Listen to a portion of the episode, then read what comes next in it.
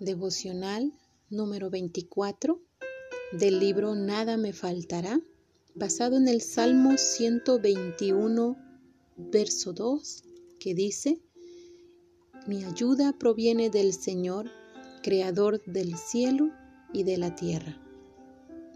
De niña no sabía por qué este era mi salmo preferido.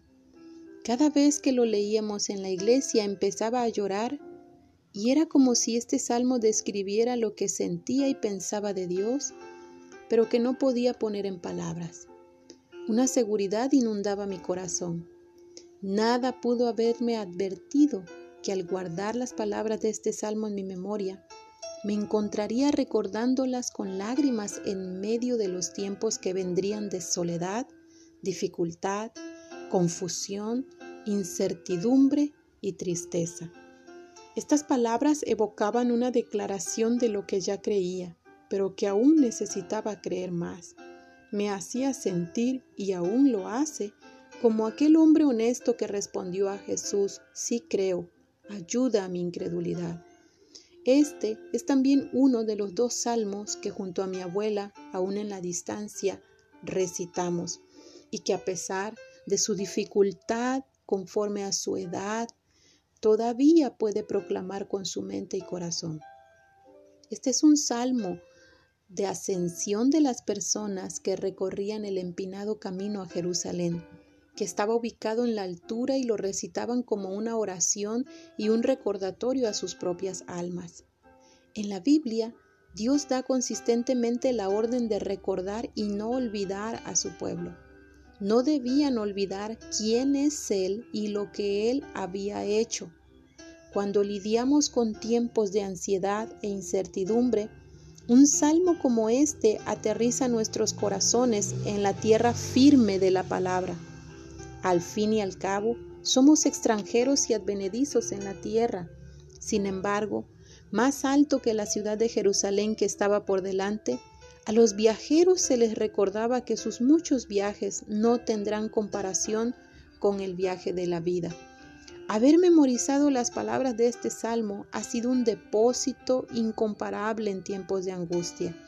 En medio de la amenaza que el coronavirus ha causado, el mundo ha cambiado su ritmo y necesitamos orar para que cambien muchas cosas más profundas y valiosas. Por ejemplo, una boda se ha cancelado, tiene una fecha indefinida. Necesitamos siempre esperar para que los tiempos de Dios se cumplan. ¿Por qué? Porque Dios no cambia, no se mueve. Nadie que ponga sus pies sobre el camino eterno será removido. Nuestros planes pueden cambiar, pero el camino permanece seguro esta es nuestra esperanza para viajeros por esta tierra cuyo destino eterno es cada vez más atractivo. Ahora sé por qué amaba tanto este salmo. Explica perfectamente el sentimiento de un viajero inseguro y la declaración de confianza en el Dios seguro. Un viajero vulnerable a los imprevistos del camino, que puede refugiarse en el Dios invulnerable, quien no se moverá.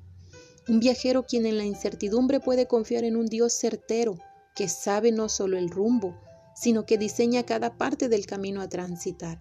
Un Dios que no se cansa, que no duerme ni se distrae mientras los viajeros pueden disfrutar el viaje, porque Dios es quien construye el camino y conduce a los viajeros de esta tierra hacia el descanso eterno, que nos da parada de descanso de este lado de la eternidad. Este día, a pesar del coronavirus, o de la economía mundial, tú puedes confiar en Dios.